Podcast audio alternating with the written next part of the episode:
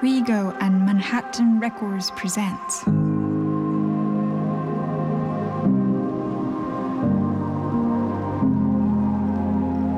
Beyond Music.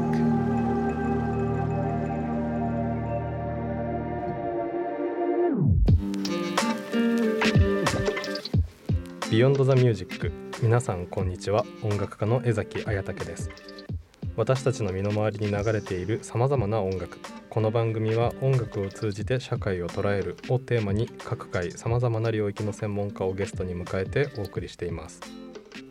本日のトークテーマは音と社会。前回は世の中のさまざまな音はサイン波で成り立っているということを知りましたが今回はもっと視野を広げてですね音っていうのが社会でどういうふうに使われているのかということに目を向けてみようと思います。今回もゲストにお迎えするのはエクスペリメンタルソウルバンド WONK でベースを務めミキシングエンジニアとしても活動している井上寛さんと早稲田大学で音響の研究をしている矢田部康平博士です、えーどうぞよろしくお願いしますお願いしま。ますはいというわけで今回は音と社会ということで早速トークテーマの方に入っていただはい。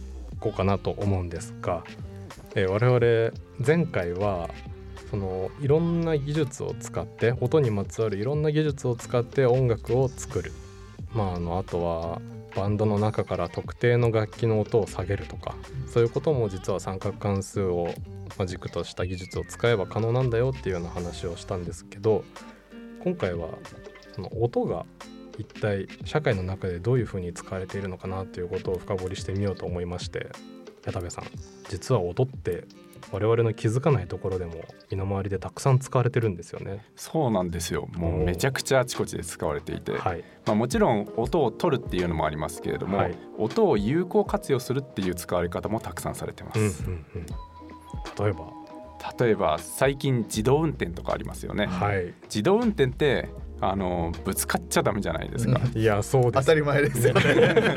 危険ですもんね。危険ですね。でだから、はいもうぶつからないようにはい。車がちゃんと周りの状況を認識しなきゃいけないんですよね。はい。うんうんでそういう時に音を使って周りとの車間距離とか壁との距離とかを、あのセンシングするっていうことがやられてます。うん。えでも人間の場合は目で見るじゃないですか、じゃなくて自動運転の場合は音も使ってるんですか？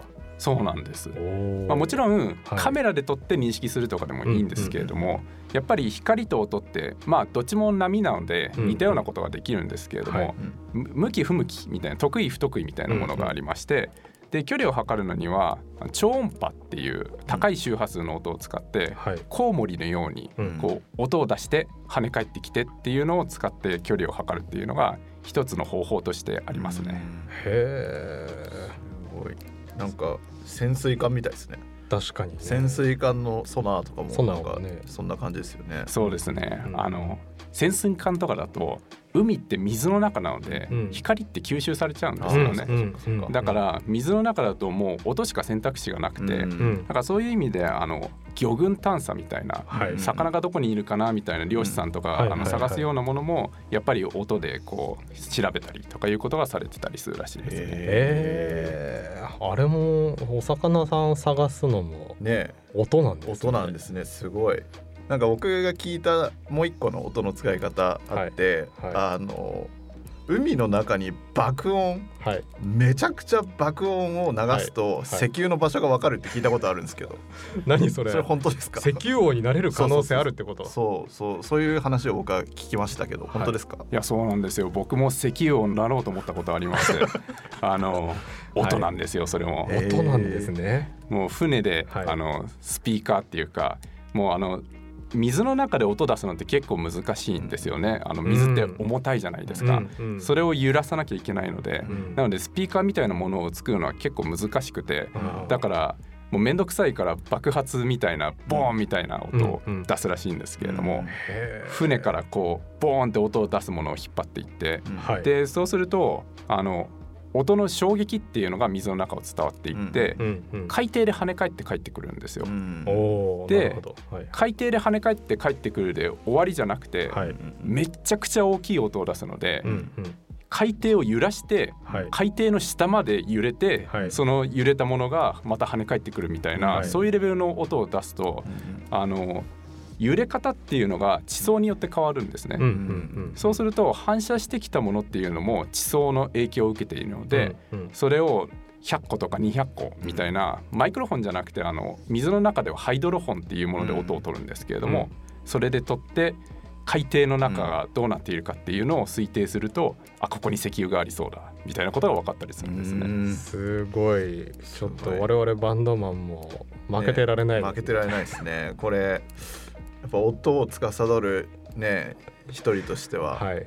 何としても石油を当てたい。当てたいですね ちょっと。でもめちゃくちゃでかい音出すんで、うん。あのイルカやクジラがかわいそうって言って苦情が来るらしいです。まあね。それたまったもんじゃないですよね。いやたまったもんじゃない、いやさっきのね魚は魚群探知機の超音波を感じてるのかって話ではないですけど、もう今回のこの音に石油を探す音に関しては間違いなく感じてるってこ間とですよ違いなく感じてますよね。だって海底を揺らして地層を揺らすんだもん。もうやばいでしょ。ビビやるでしょ。ビビりまくるよ。Rego and Manhattan Records present Beyond the Music. えでもなんかこうやって音がその社会の中でいろいろとこう使われている、まあ、それはその音楽的な目的ではない部分で使われてるっていうのがあると思うんですけど、逆にこうやってこの社会の中で音を使ってみた結果なんかそこで得られた知見が音楽的な表現に戻ってきているみたいなことってあったりするんですか、まあいろいろあると思います。うんあの音をさっき出した後にはい。取るって言いましたけれども、はい音を取るだけじゃただ何かが取れたっていうだけなので、基本的にはその取れた音っていうのを解析とか処理とかをするんですね。はい。でそういう時にだから音をなんか解析して、うんまあ、前回分解の話をしましたけれども、うん。そういう理解しやすいものに分解したり解析をすることによってその音に含まれている情報っていうのを取り出す技術があちこちで、うんうんうんあの研究されているので、はい。それを音楽に戻してそっちの技術として使うっていうこともあの、うん。あり得ると思いますね。なんかあれですよね。そのさっき石油探知のためにはうん。爆音で爆音を海底に当てるみたいな話あったんですけど、うん。まあ、その技術の一部をこう応用して音楽的なツールが、えーめちゃくちゃ有名なツールが作られていて、はい。まあ、いわゆるオートチューンというやつ。オートチューン。そうオートチューンというやつはその、まあ、石油を探知するための技術の、まあ、一部うん。を応用して、あのー作られた、まあ、音楽的ツールであるっていうことを聞いたことがあって。オートチューンってどういう音がするんですか？オートチューンっていうのは、まあ、正確に言うと、あのー決められた音程にこう強制していくんですよ音程を。なるほど。なんでどんなに音痴な人が歌っても特定のドレミファソラシド的な音に変換されて変換されるからめっちゃ歌うまくなるみたいなツールなんですけど、うん。まああのそのダフトパンクの「One More Time」っていう曲ありますけど、あれの最初のなんかちょっとロボットっぽいボイスうんみたいなのとか、あとは最近だとヒップホップの文脈では、まあ、トラップっていう音楽結構流行ってますけど、はい。ジャンルで言うと、まああれのなんだろうちょっとケロケロってなってる感じのはい。やつ、はいでもああいうのはまあオートチューンが使われてますよね。う、ーんなるほどね。だからそれもすごい面白いですよね、そのうんうん。うんいろんな石油を見つけるためにいろいろ頑張った結果はい。トラップのヒップホップのアーティストたちがあれを使って「イエー」とかなんか言ってるわけですよ。で しかもヒップホップの文脈だとあのそそのオートチューンでイエーイって言いながらお金を稼ぎたいっていうような歌も結構あるじゃないですかありますね。あの実はすごく近いところにヒントがあったヒントがあったお前が使ってるそのオートチューンはね金稼ぎのために作られてんだよ そうだよね。そうそうそうそそうそれ石油探してる人がいたんだよっていそうう、ね、話ですよね。やっぱメイクマネー精神ではつながってるんですねつながってますね。そこは確かにね、メイクマネーの塊ですね。塊です。いやすごい。なんかもう最近その音楽表現っていう部分もそういうなんだろうテクノロジーによってこうリードされてる部分というかよりなんかマイクだったりとかスピーカーだったりみたいな部分で音楽の表現がこういろいろと広がってきてるなっていうのをすごく感じるようになってきたんですけど、なんか例えば最近流行りのだとバイノーラルマイクってあるじゃないですか。あのバイノーラルマイクってどういうものかというともともとあれ人間の頭部を模したような要はマネキンの耳のところにマイクが入ってるみたいな、なんか形状のマイクだったんですよねあれって。そうですね。そのそもそもそのバイノーラルってどういうものかっていうと、うん。確かその、えー人間がどのように音を聞いてるかっていうことを、まあ、シミュレーションしたいがためにはい。こうそういうマイクをあの人間の頭の形をはい。かたどって耳のところにこうマイクを埋め込んだ形で、うんうんえー音を拾うみたいなマイクがあるんですけど、はい。人間が聞いてる音っていうのはそのスピーカーから出てる音をそのまま聞いてるわけじゃなくて、まあ、うん。部屋に跳ね返った音だったりとか、うん。まあ、いろんなものに影響して耳に入ってるわけですけど、うんうん。その中になんか人の耳の形だったりとか、まあ、肩幅とか、はい。まあ、その右耳と左耳の位置だったりとか、は人によって違うわけじゃないですか。うんうん。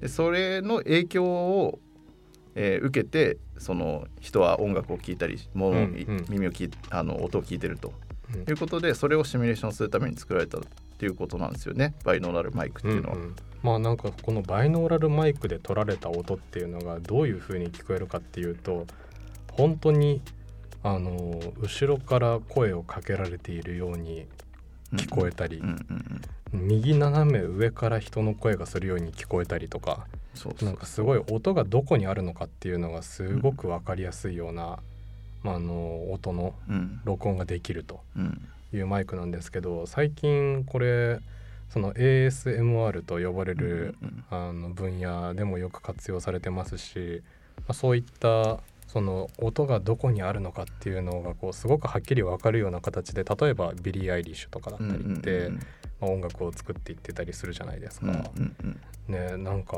すごいあテクノロジーがこう発達すると音楽表現もちゃんとついていくんだなそこにっていうのをすごい感じてて、まああの人間ってこう音を聞いていますけれども、はい。生まれた頃からもうすぐ音って聞いてますよね。うん。でそうですね、ん。そう耳とか鼻とかあの顔はい。肩とか、そういうパーツがある状態で聞いてるので、はい。あのマネキンで模擬することによって、うん。こっちから聞こえてる音みたいなのが、うん。過去の経験と照らし合わされてあこのこういう風に聞こえるってことはこっちから聞こえてるんだっていう経験からあの方向っていうのが分かるんですよ。そうなんですね耳っていうのは複雑な反射を作るためにわざとぐにゃぐにゃしてたりしてるようなものではい。でその複雑な反射がヒントになるんですけれどもだからそういう意味であの音楽表現として使うってなった時に過去の自分が生きてきたヒストリーみたいなのによってその効果がもたらされてるみたいなうんそういうふうに考えるとちょっと面白いかなって面今思いましたね。でもなんかそのそれぞれの個々の経験に依拠している部分もありつつなんか一方であのその耳の形って人によって全然全く異なるみたいな話を聞くじゃないですか。でもそれでいてなんとなくみんなのその感覚としてこっちの方から鳴る音はだいたいこの辺にあるはずだみたいなの感覚が一致するのもなんかまた面白いなと思って。まあでも、うん。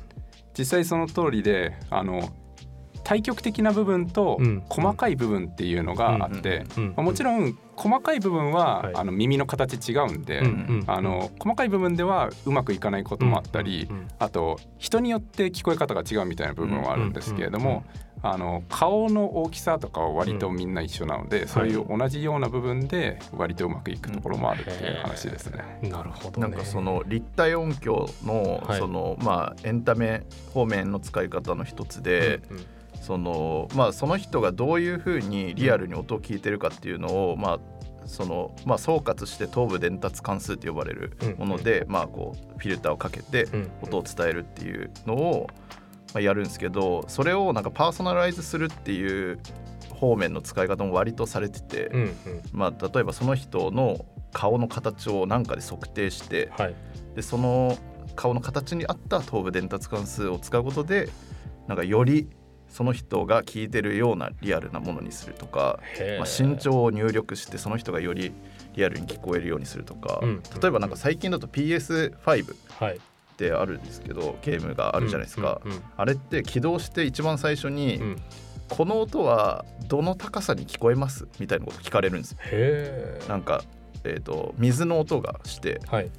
であなたにとってこの水の音はどの高さぐらいに聞こえますかみたいな。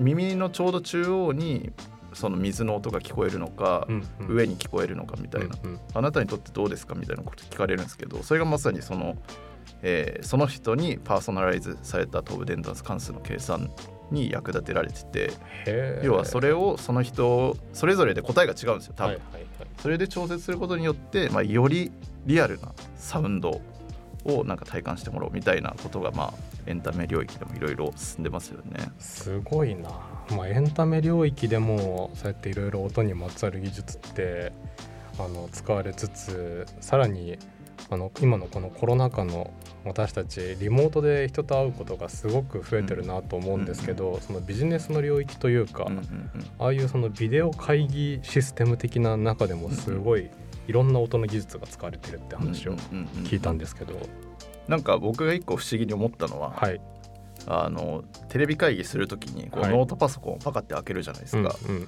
でノートパソコンってスピーカーとマイクロフォン、両方ついてるじゃないですか、うん。要はスピーカーから音が聞こえて、えーマイクで人の声を拾う、うんうんうん。ででもスピーカーとマイクが同じ場所にあったら、うんスピーカーから流れてきた音がマイクで集音されて、うん。それがまたスピーカーから流れてきてみたいな。うんうん。こう無限にぐるぐるなってやばいことになっちゃうんじゃないかなって思ったんですよ、うんうんうん。それがなんで起きないのかなと思ったんですけどなんで起きないんですかねこれは。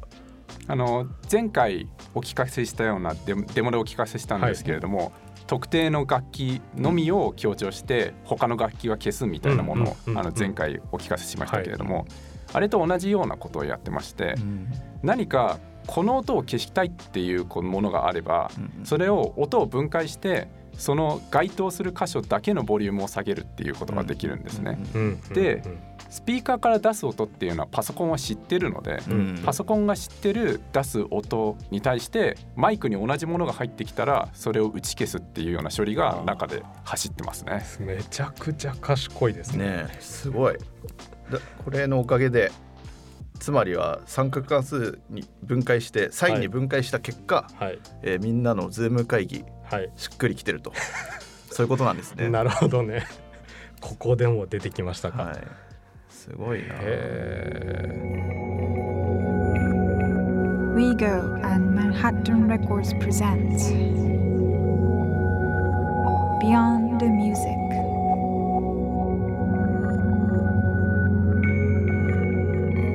この番組は株式会社ウィゴーとマンハッタンレコードクリエイティブの原点に出会う学びの集積地学の提供でお送りしています。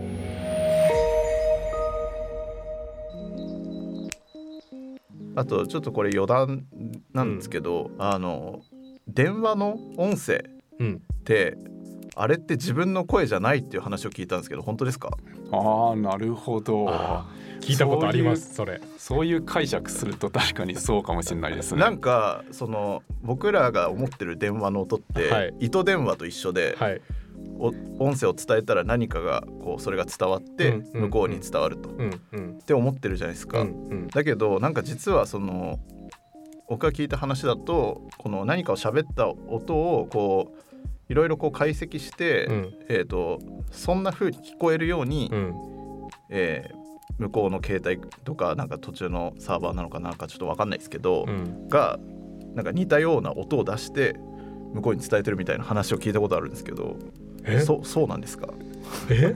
怖くないそれ。ねこだからそれを知った時僕怖っと思ったんですよ。電話してる間にその電話 A さんと B さんの間にあの三角関数で分析するおじさんがいてそうそうそうそう。でそれをあの加算合成する。そう。いろんな波形を組み合わせて、その人の声っぽくするおじさんが別にいて別にいる。っ届けてるってこと？ていう風に聞き聞いたんですけど。えそうなんですか？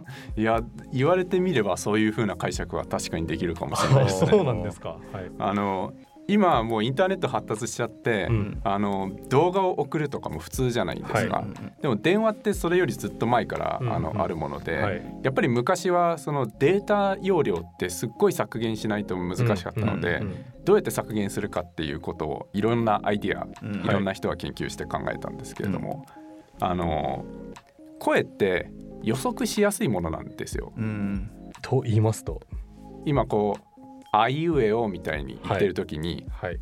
今あって言ったらもう次の瞬間あが完全に止まって別の音になるってことはないじゃないですか。ううん。あいって言ってたら、うん。あからいに緩やかに変化していくし、うん。その、うん。あがいきなり止まることないしいがいきなり止まることもないし、そういう実は声を出す肉体的な制約があって、緩やかに変化するので、次どうなるはずだっていうのを予測しやすくて、なるほど。でその予測をしてはい。予測できない部分をデータとして圧縮して送って、うん。予測できる部分は向こうで合成するっていう形で、えー。あの音を出してるんですね。すごい。じゃあもう間にその解析おじさんがいるっていうことですよね。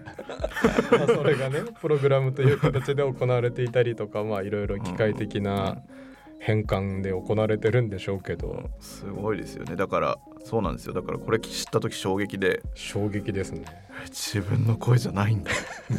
嘘でしょ。それっぽいものが聞こえているというそうことなんですそうそうそう。へまあ、確かに声に専門にチューニングされたような技術なので、うんだからそれで楽器がそのまんま使えるかって言ったらまたあの楽器に対してはもうちょっとうまいチューニングをしないと、うんあのうんうまく聞こえないみたいなこともあるかもしれないですし、うんだから声だからこそっていうところがあるかもしれないですね。へえなるほどね。いや面白いな。電話で聞いてる声ですらそうやっていろんな技術が使われているし、まあ、さっきも話に出ましたけど、まあ、何か録音するっていう部分に関しても日々いろんな研究が行われていてそれが、うん。あのプレイステーションとかうん。ゲームの領域でも使われていれば、えー、ズーム会議のようなものでも使われているしっていうことでなんか今、まあ我々はそうしたテクノロジーをすごいこう享受して日々幸せに生活を送ってるわけなんですけどせっかくなので最先端の今まだ我々消費者に届いてない研究みたいなのでなんか前回光で音をあはいはい撮るみたいなお話をされてたレーザーで音を音を取る。みたいなお話をされてたと思うんですけどそれを分かりやすく説明するとどういうことなんですか？はい、ありがとうございます。あの研究してる人としては、はい。あの聞いてもらえると嬉しい。しかも引きこもりだと喋る相手もいないみたいな感じなんで、ちょっと嬉しいですね。今、はい。ニコニコしながら喋ってますけど、あの前回言ったように、うん。音っていうのは空気の外密の繰り返しなんですね。うん。つまりあの圧縮された空気と薄くなった空気っていうのが伝播していくのが音なんですけれども、圧縮されている部分と薄くなった部分って光の屈折率が違うんですよ。うんうんあのイメージとしては夏の道路でうんモヤモヤって向こうがぼやけてるものがありますよね。うんうんああいうモヤモヤっていうのは空気のあの圧縮された部分と薄い部分っていうのの屈折率の違いが、うんあの光を曲げてうんぐにゃーって向こう側をあの歪めてるんですよ。なるほど。砂漠歩いててあ、は湖があったでない。水が飲めたものないってやつ ない。それそれそれです。はいであの熱はすごいすごいその足粗密の差が大きいのではい。曲がるんですけど、うんうん。音も曲がらないけどそれと同じようなことが起きるので、なので若干の屈折率の違いっていうのをうん。レーザーを使って検出すると、うん。音を光で撮ることができるんですよ。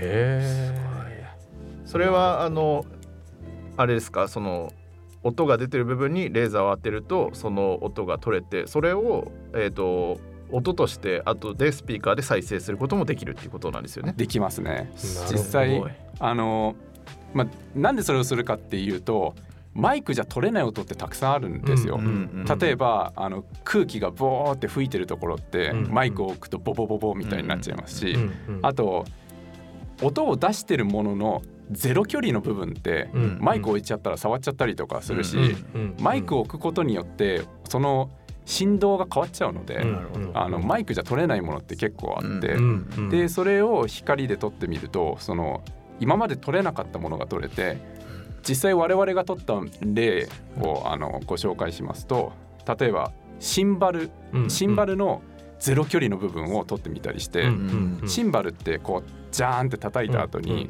金属がうねうねするんですよ。うん。うん。で普通は遠くで撮るからうん。それを一つのジャーンって音で撮りますけれども、ゼロ距離で光で撮るとうん。シンバルがうねうねしてることによってうねってした時に圧縮された部分とうん。反対にベコってした時に薄くなった部分っていうのが隣り合って動いてるっていうのが見えたりとかうんうんうん。あとカスタネットも撮ったことあるんですけれどもうんうんカスタネットって2枚の板がカチッってなりますよね。うん。あのカチッってなった瞬間の板と板の隙間の音をうん。取れましたレーザーで。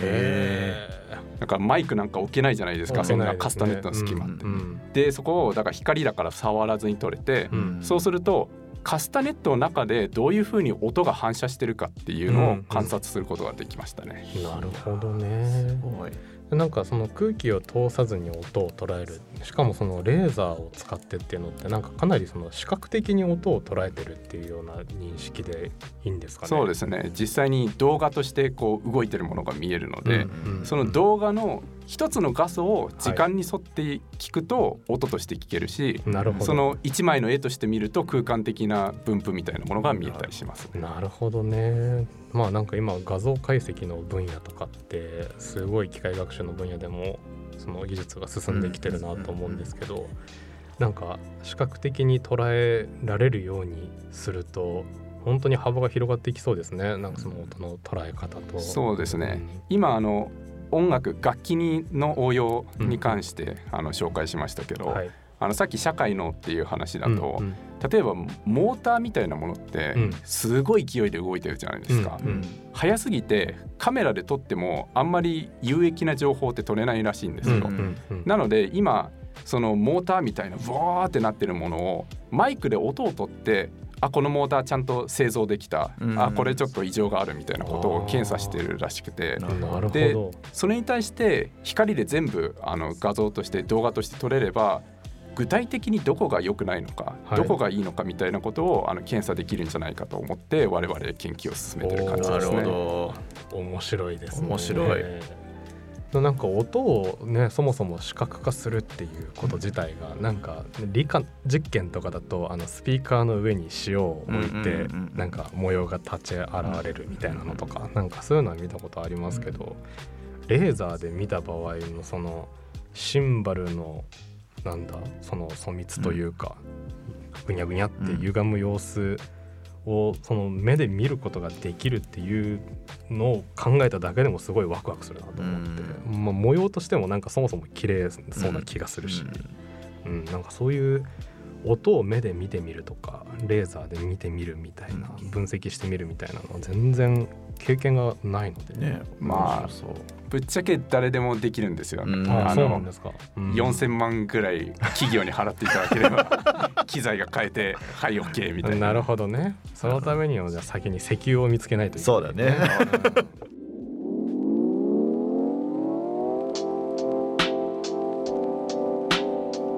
Rego and Manhattan Records presents Beyond the Music.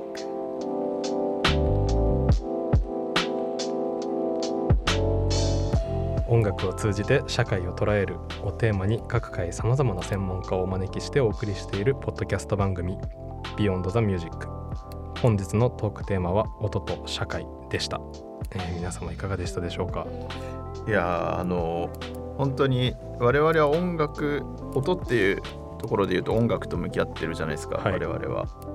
なんでその音がどんなことで社会で使われてるかっていうのはまあ日々そんなに考えることないんですけど、うんこう使われてる基礎技術っていうところに着目するとそう地続きでもういろんな世界に広がってるっていうのを知るとね、うん。すごい感動します。純粋に。うん。なんかやっぱあの、まあ、物事、まあ、学問ってそうだと思うんですけど、うんなんか基礎に行けば行くほど抽象的になればなるほどもう世界共通の何かにこう近づいてる感じがあってワクワクしますよね。そうですね、うん。確かに。矢田部さんどうですかあの我々いつも研究した成果を音響学会っていう学会で発表しまして、はい。そこにはもう何千人という音の専門家が集まって、あのいつもどれくらいかな1,000人ぐらいの集会で、あの研究発表とかするんですけれども、はい。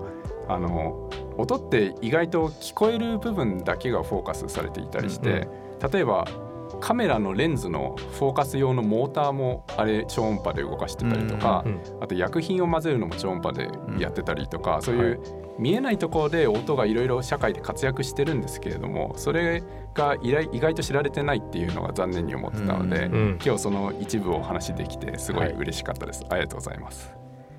いやじゃあ円の下の力持ちになってる音にもはい。もっともっと耳を傾けていこう、目を向けていこうということでねはい。今回の「Beyond the Music」お開きにしようと思いますが、はい。えー全2回にわたり井上さんそして矢田部さんありがとうございました。ありがとうございました。それでは「Beyond the Music」また次回をお楽しみに